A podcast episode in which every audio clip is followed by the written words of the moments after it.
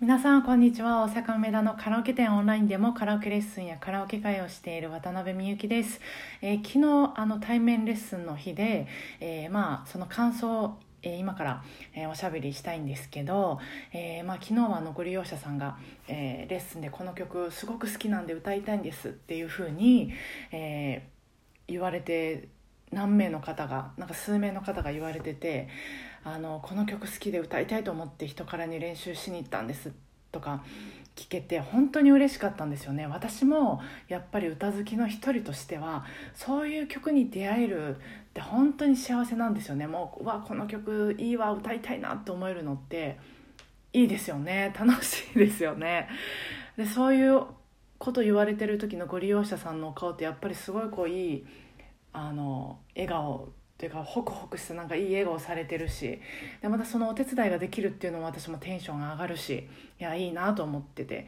でちなみに私今あの「夏子の酒」っていう ドラマに、えー、ハマっていて日本のドラマにハマるのってもう何十年ぶり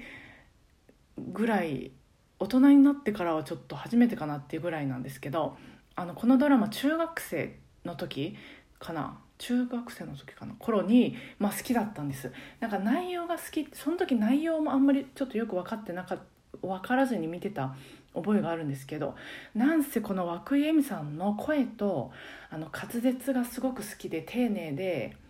控えめででもちゃんと伝わるみたいななんかそうそういうなんかバランスがすごく 好きであのそう涌井絵美さんの声が好きで、まあ、見てたんですけどででしかもその主題歌の、えー、熊谷幸子さんかなの「風と雲と私」っていう曲もすごく好きででこの曲とあとあのこの CD 買ってたんですけど CD, だ CD って言ってもあの長方形のねあのドーナツみたいなやつの時の CD ででその B 面っていうのが B 面っていうのかなあれ。2曲目に入ってた曲ももうあのこのか主題歌この「風と雲と私」に負けず好きで、まあ、この方の作られるメロディーがすごい好きだなっていうのとあと「風と雲と私」の曲の転調した時の最後の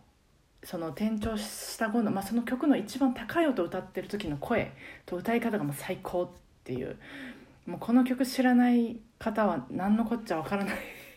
ね話をあのすごく熱く語ってますけどそうこういうなんかもういやいいなっていう曲に出会えるの本当楽しいんですよね。っていうお話なんですけど。であの昨日はそのお友達同士のご利用者さんがそのレッスンなんていうのかな入れ替えの時間にちょうどこう出会って入れ替えの時間にあーっていう感じで出会ってあ何々さんみたいな感じで。でその受付の近くの座れるところで、えー、まあ、ほんと数分だけなんですけどちょっとあのワイワイおしゃべりもできたんですよ。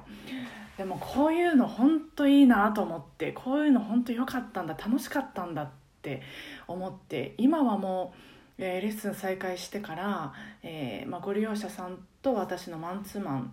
あの直接リアルで会うのはえー、そのマンツーマンしかないのでわたからもお休みしてるから、えー、こういうの本当に久しぶりで、えー、もう本当人間ってこうだなとこういうのが楽しいんだよとなんかすごいこうもうすごい元もう体も心も一気にこうなん水を得た魚みたいにこううわっとすごいこう テンション上がってなんか楽しかったんですよ。でまあ別のあの全然あの関係ないご利用者さんなんですけど人からでカラオケ店利用していてなんか人が戻ってるような気がしますってお話しされてて、ね、カラオケってやっぱりあのえっ、ー、とカラオケってその大勢でワイワイする場所だったんだなってこうあの言われていた言葉がすごく残ってるんですけど、まあ、その人からでカラオケ店に行かれた時にあのあの数人でグループで来られてる、えー、人たちが結構いるって言われててで私もそれは梅田で数店舗あの利用させてもらっていて感じるんですよね。まあ、あの複数人って言ってもやっぱ23人ですけどねめっちゃ多団体のお客さんっていうのは見たことないんですけどだからあのそうなるとねやっぱりあのそういうことがいろいろあるといつ頃ねわたからができるかなって思うんですよね。来年の春以降かな夏かな秋かな冬かなっていつか分かんないんですけど。でもそのまずはそのめっちゃ広いパーティールームで、えー、私入れて3人だけとかにしてね。でマイマイクは持参してとか、まあ、マスク着用してとか。でいつもだったら多分、えー、歌う時間とおしゃべりする時間で3時間なんですけど、まあ、1時間だけとか1時間半だけとか、まあ、短めにしてとかそれぐらいから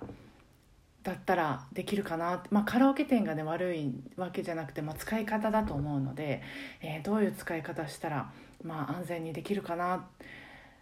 いつ頃できるかなってちょっとこうなんかワクワクしながら、えー、考えてました、えー、それでは今日も聞いてくださってありがとうございました。明日もお互いご機嫌に過ごせますように今日もお疲れ様でした。